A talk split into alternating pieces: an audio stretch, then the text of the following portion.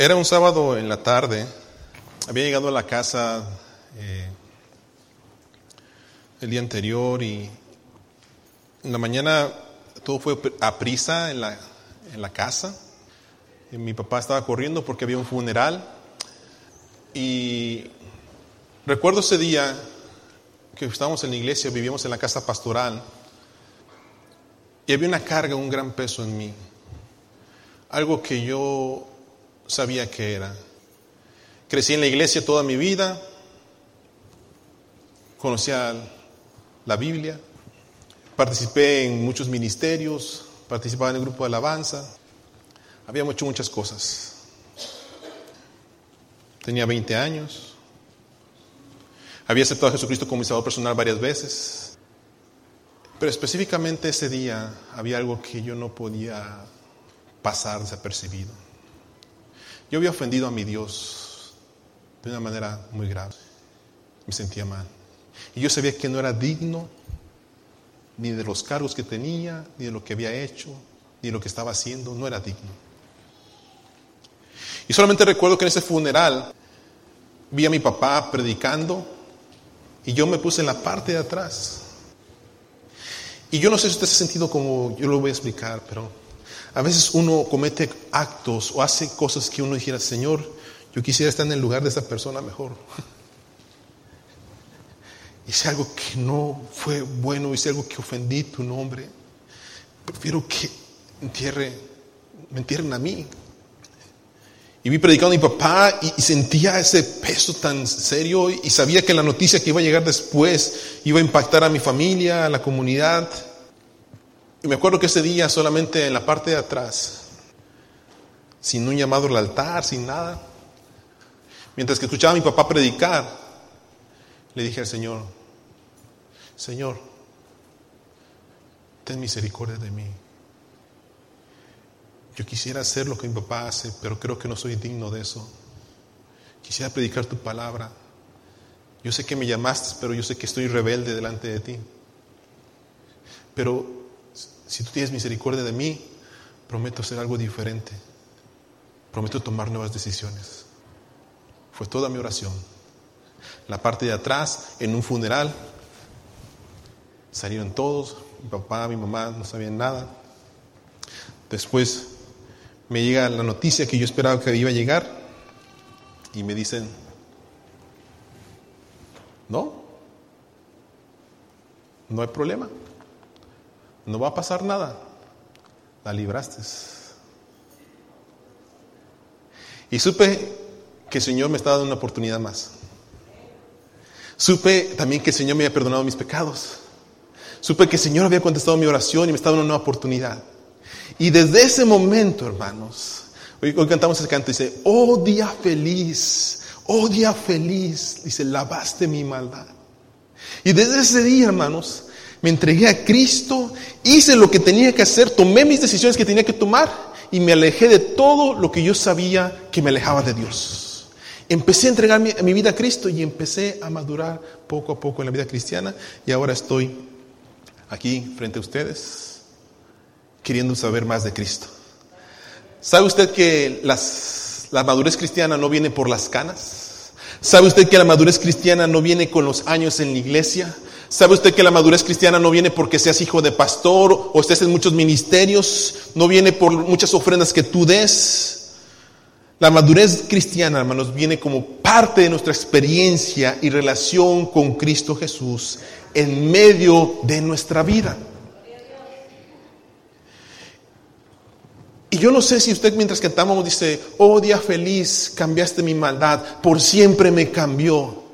Parece engañosa la palabra, ¿verdad? No, pues a mí no me ha cambiado. Por siempre no. Hermanos, déjeme decirle, a mí sí me cambió por siempre. Mi corazón y mi gratitud hacia Él es tanta que mi deseo es cada día servirle más y quiero ser lo mejor. Porque es mi Dios, me lavó de mis maldades, me perdonó mis pecados, me dio una nueva oportunidad. Y Él ha sido bueno conmigo, muy bueno conmigo. Y merece lo mejor de mí.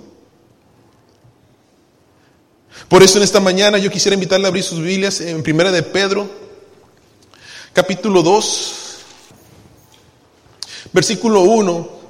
Y yo quisiera recordarles algunas cosas que cuando venimos a Cristo hay cosas que marcan que estamos creciendo y estamos madurando en nuestra fe cristiana.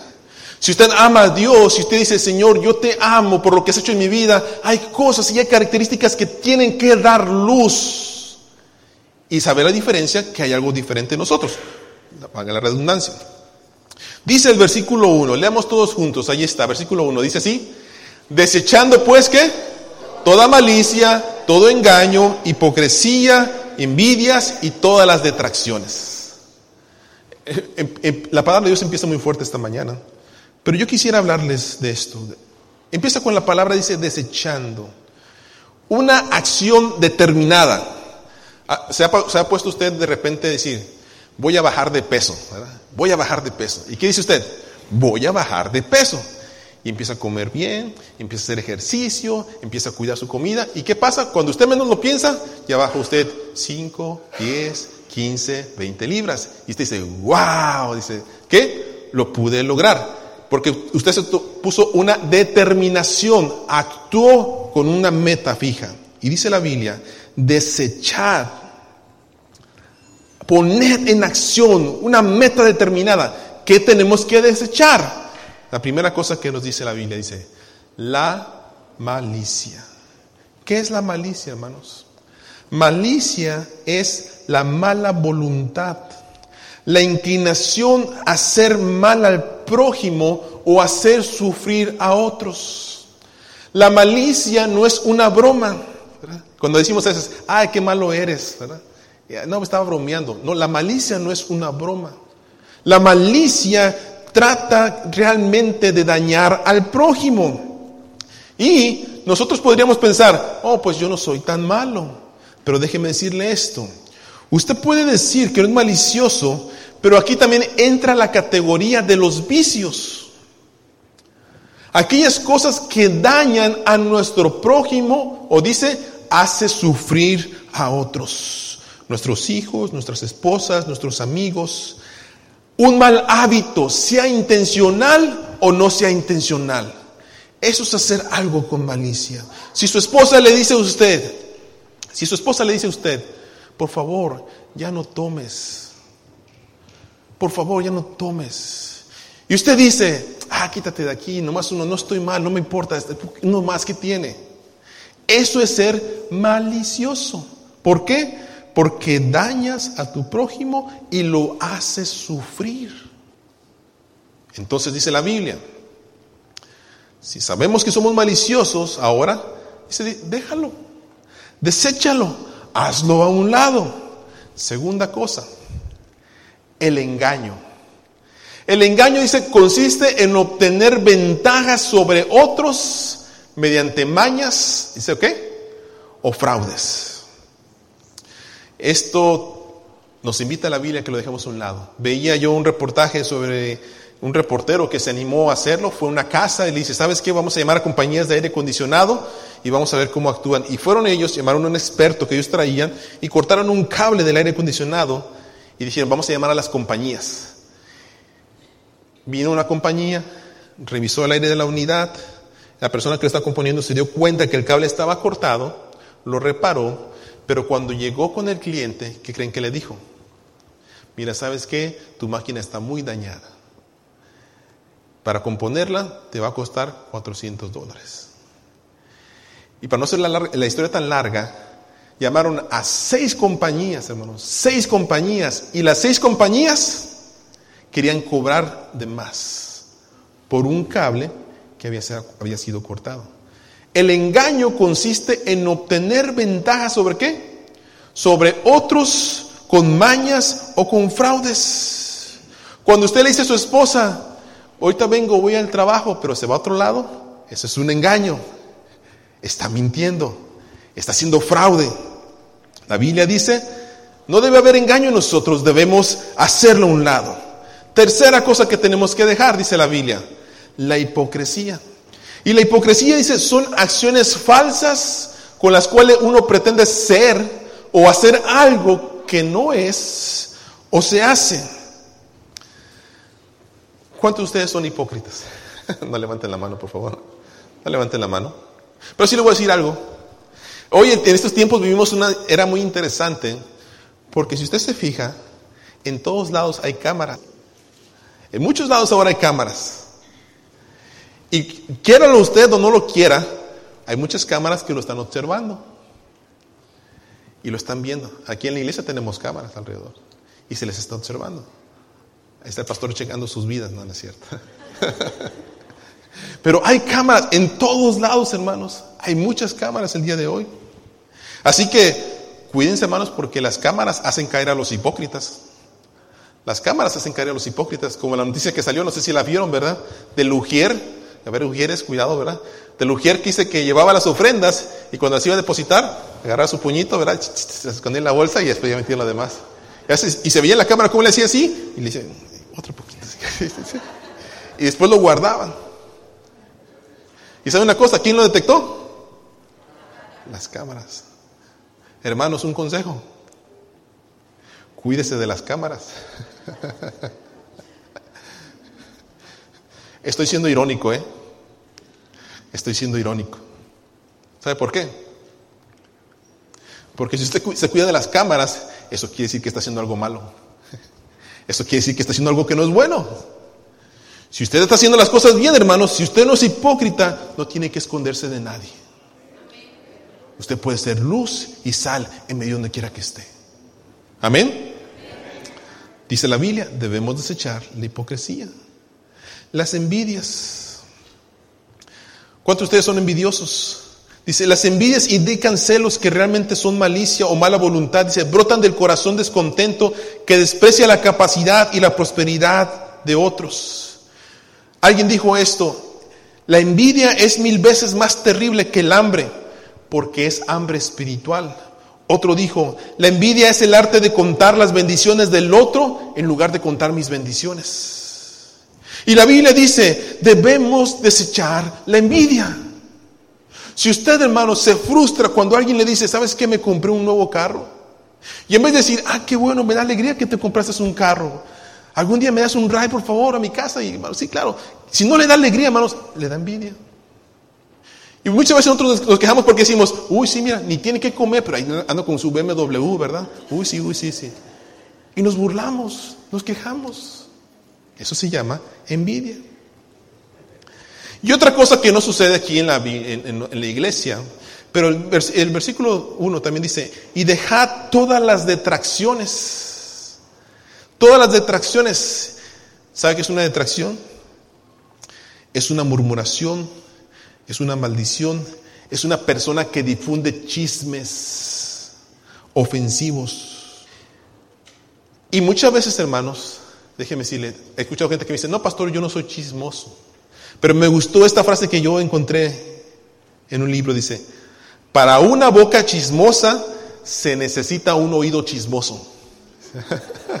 ¿Sabía usted eso? Dice, para una boca chismosa se necesita un oído chismoso.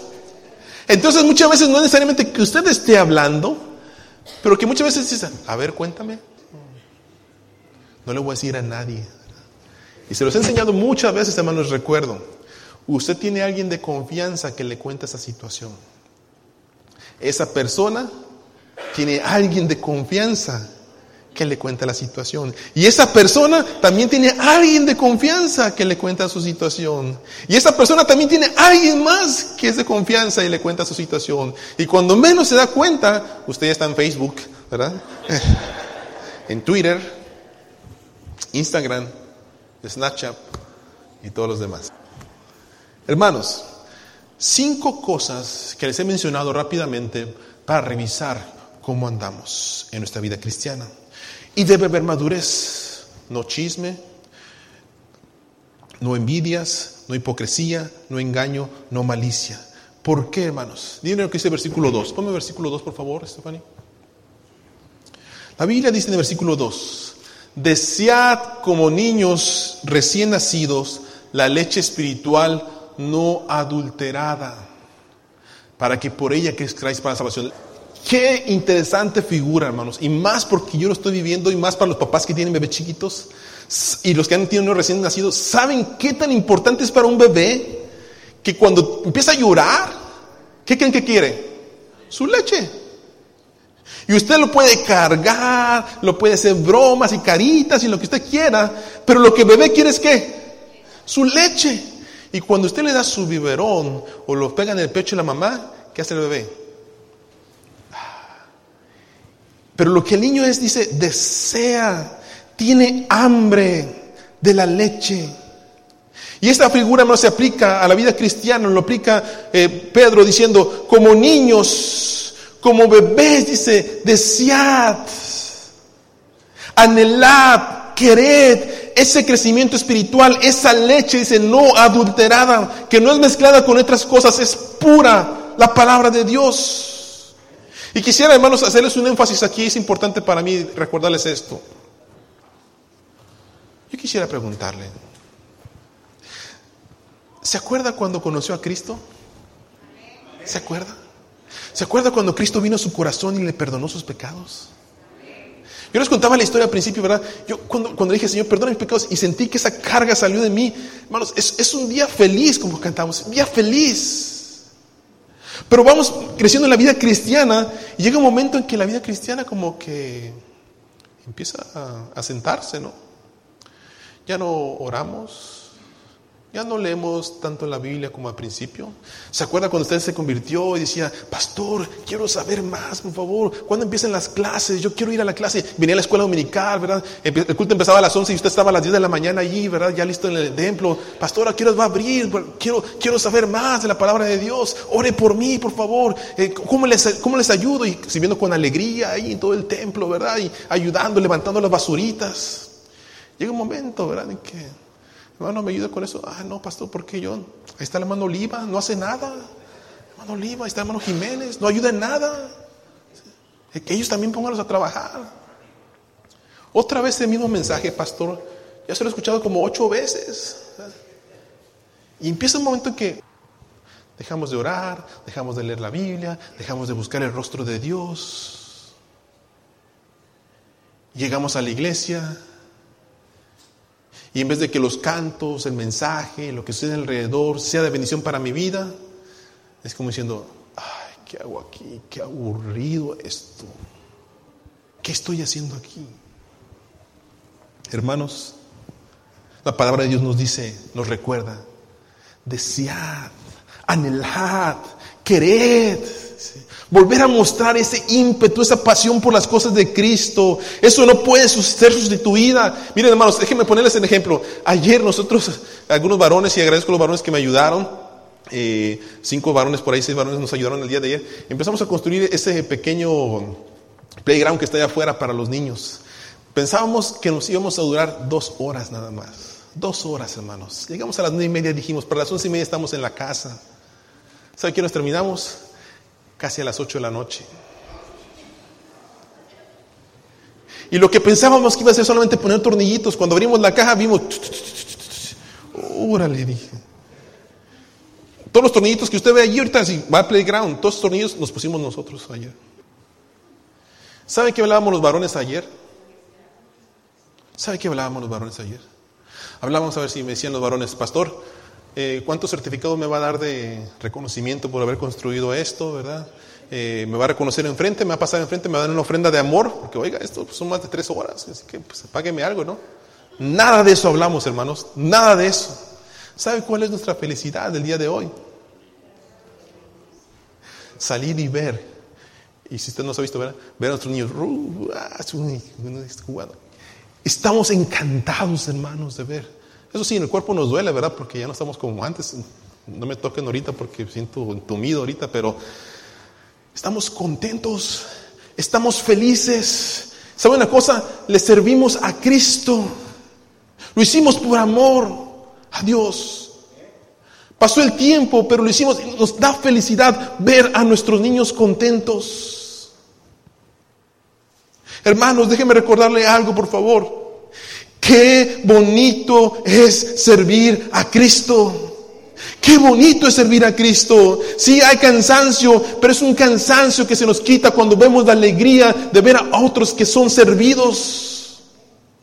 No se canse de servir a Cristo. Ayuda en lo que usted pueda. Lea su Biblia, anímese otra vez a servir, ore por los demás, busque amar a la gente. Goces, hermano, llénese de pasión otra vez, busque sus almas. Si dejó de leer, la, Biblia ya por meses, hoy oh, en la noche, ¿verdad? Dice, Señor, quiero empezar de nuevo el capítulo 1 de Génesis, empiezo a leer hasta que termine la Biblia. Punto, hermano. No deje que la opresión del enemigo, la ansiedad, la depresión lo desanime. Si no lo ha hecho por muchos años, empiece hoy. Lo importante dice, desead como niños recién nacidos. Ahora, ¿por qué? ¿Para qué es esto, hermanos? ¿Por qué les invito otra vez a agarrar ímpetu, pasión por Cristo? Dice versículo 2. Para que por ella crezcáis qué? Para que por ella crezcáis qué? Para salvación. Y me gusta el versículo 3 porque dice, si es que habéis que gustado la benignidad del Señor. Otra versión dice así, si es que han probado cuán dulce es el Señor. ¿Por qué quiero leer la Biblia? ¿Por qué quiero orar? ¿Por qué quiero servir? Porque quiero crecer en mi vida cristiana, quiero madurar. Y porque quiero madurar, porque dice la Biblia, porque yo he probado cómo el Señor ha sido muy dulce conmigo. En otras palabras diríamos, cuán bueno ha sido Dios conmigo. Amén. ¿Ha sido Dios bueno con usted? Amén. Él merece lo mejor de nosotros. Ahora, quisiera terminar el pasaje ahí, pero es importante que les recuerde esto. Dice versículo 4 y 5. Vamos a la madurez. Vamos a ser de bebés, dice, a pasar piedras vivas Piedras que sean parte de la edificación de la iglesia. Versículo 4 y 5 dice, acercándonos a Él, piedra viva, desechada ciertamente por los hombres, mas para Dios escogida y preciosa. Vosotros también, como piedras vivas, sed edificados como casa espiritual y sacerdocio santo, para ofrecer sacrificios espirituales aceptables delante de Dios, por medio de Jesucristo. No soy arquitecto, hermanos, pero sabemos que todo edificio tiene una piedra angular, tiene una piedra donde se empieza el cimiento, tiene una base. Y la Biblia, hermanos, nos recuerda que en la vida cristiana, en la iglesia, hay una piedra angular y ese es quién es? Cristo Jesús. Cristo Jesús. El versículo 6 al 8 nos dice que Jesucristo es la piedra del ángulo, escogida preciosa. Y que si tú crees en Él no serás avergonzado. Pero también dice que algunos lo rechazan como piedra angular y no lo aceptan, pero ellos tropiezan y caen porque son desobedientes. Pero la invitación de la Biblia dice, acércate a la piedra que es el ángulo, la piedra principal. Ahora, en nuestra vida, hermanos, hay bases que nos han formado, hay bases que nos han hecho como somos, nuestro carácter y todo lo que somos. Y muchas de esas bases tienen que ver con el pecado y lo que hemos dado lugar a nosotros. Pero si usted ha venido a Cristo, si usted ha conocido a Jesucristo como Salvador, ahora Él se convierte en, en el ángulo, en la piedra angular de su vida. Y usted empieza a construir su vida sobre quién? Sobre Jesucristo, sobre la roca que es inamovible. De manera tal, hermanos, que cuando usted se esfuerza por ser un mejor marido, un mejor cristiano, un mejor amigo, un mejor pastor, un mejor siervo, lo hace por qué? Porque Cristo es la piedra angular de su vida. No para agradar a los demás, sino porque usted quiere obedecer a Cristo. Dice la Biblia, nosotros somos edificados como casa espiritual. Somos morada de Dios en el Espíritu Santo. Esto me impacta, hermanos, porque dice la Biblia que aquellos que han aceptado a Jesucristo como Salvador personal, el Espíritu del Dios Todopoderoso que creó los cielos y la tierra, que creó al ser humano, que lo creó a usted, habita en usted. Es interesante eso. Porque si usted voltea a ver los cielos y dices, wow, Señor, qué grande es de ser. Pero ¿cómo es que tu espíritu habita en mí? Y la Biblia dice en 1 Corintios 3:16, ¿no sabéis que sois templo de Dios? Y que el Espíritu de Dios mora en vosotros. ¿No lo sabéis? Se los recuerdo. ¿No sabéis que Dios habita en ustedes? Dice, por tanto, deben vivir como templos del poder de Dios en sus vidas. El pasaje nos recuerda, hermanos, que debemos madurar en Jesucristo porque Dios mora en nosotros. Y dice la Biblia, no solamente como piedras vivas, sino también como sacerdotes. El sacerdote su función era presentar sacrificios delante de Dios. Una de sus funciones era presentar sacrificios a Dios. Y el versículo dice, versículo 5 dice, para ofrecer sacrificios espirituales aceptables a Dios por medio de Jesucristo. Le hago esta pregunta, hermanos. ¿Cuál es el mejor sacrificio que usted le ha dado a Cristo? Cristo le perdonó sus pecados, Cristo cambió mi vida, Cristo me dio una oportunidad, me ha bendecido. Y ahora le pregunto yo a usted, ¿cuál es el mejor sacrificio que usted le ha dado a Dios? ¿Cuál es? ¿Cuál es lo, mejor que usted ha hecho para Él? Pastor, pues yo di, ah, una vez di mil dólares de una ofrenda, me costó mucho. ¿Sabe qué, pastor? Una vez doné un carro para la iglesia para que se usara para la honra y gloria de Dios. Pastor, una vez yo doné eh, una casa para que se usara para que la gente conociera de Cristo. Qué bueno. Felicidades. Pero sabe una cosa, hay un sacrificio que es más importante que cualquier cosa material que le podamos dar a Cristo. ¿Saben cuál es? Su vida. Su vida. Ese sacrificio es aceptado por Dios por los méritos de nuestro Señor Jesucristo que murió en la cruz del Calvario por ti y por mí.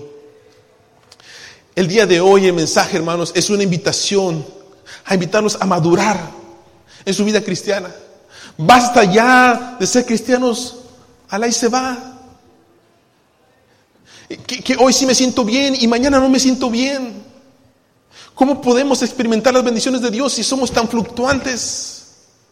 La invitación de hoy es decir, quiero madurar, quiero dejar de ser bebé, quiero ser una piedra viva en el templo de Jesucristo, en la iglesia de Jesucristo. Y sabe una cosa, hermanos, miren, este, este, templo no está hecho de piedras, pero otros catedrales sí. Hay piedras que están a mero abajo de los edificios y soportan toda la carga del resto del edificio. Y hay piedras que están hasta allá, hasta la punta, hasta allá, hasta arriba. No tienen quizás inclusive peso. Y así es la iglesia de Jesucristo. Hay personas que les toca estar hasta abajo y soportar el peso quizás de la iglesia en muchas áreas. Pero sabe una cosa, siéntase bendecido. Dios lo creó con esa capacidad. Y hay piedras que están hasta allá arriba, que quizás no hacen mucho, no llevan mucho peso, pero son parte de la iglesia de Jesucristo.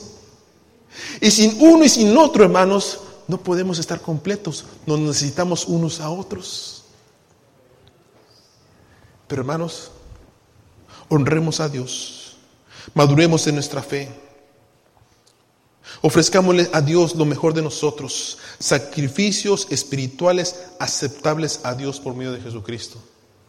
Empezaba hoy, termino con esto, empezaba el servicio en esta mañana. Y uno como pastor, eh, a veces atareado por todas las cosas que uno tiene que ver en la iglesia y lo que va a suceder al, rato. Y las personas que me dicen, pastor, ore por esto y ore por aquí, uno tiene que tener eso en su mente, muchas cosas. Y cada domingo es lo mismo. Cada domingo es lo mismo. Cada domingo es la misma situación. Pero mientras hoy empezaba el servicio, estaba cantando y vienen todos esos pensamientos.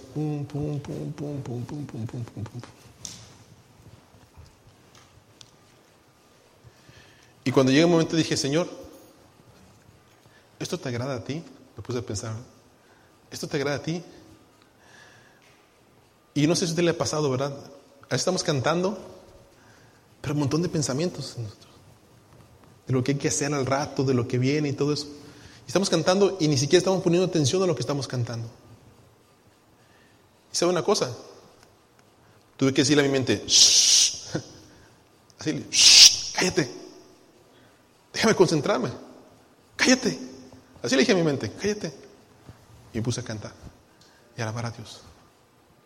Porque sabe una cosa, el hecho de que sea pastor o que todas mis actividades, me estoy poniendo como ejemplo, el hecho de que sea pastor o que todas mis actividades no me exime o no me hace un lado para que yo no adore juntamente con ustedes a Cristo Jesús. En espíritu y en verdad. concentrados en lo que tengo que hacer.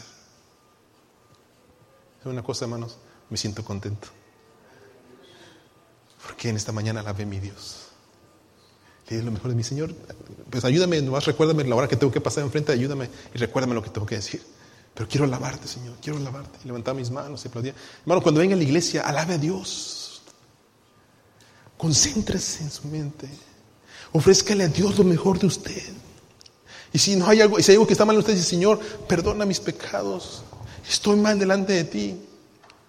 Ojalá sea su día, si usted está mal, si usted no entregó su vida a Cristo, ojalá sea hoy su día como eh, eh, hace más de tantos años. Fue mi día que entregué mi vida a Cristo. Ojalá sea este día que el Señor, aquí estoy, perdóname mis pecados. Quiero lavarte con todo mi corazón. Hermanos, les invito el día de hoy a dar un paso más en su vida cristiana, a madurar en Cristo. Amén. Puestos de pie, pónganse de pie.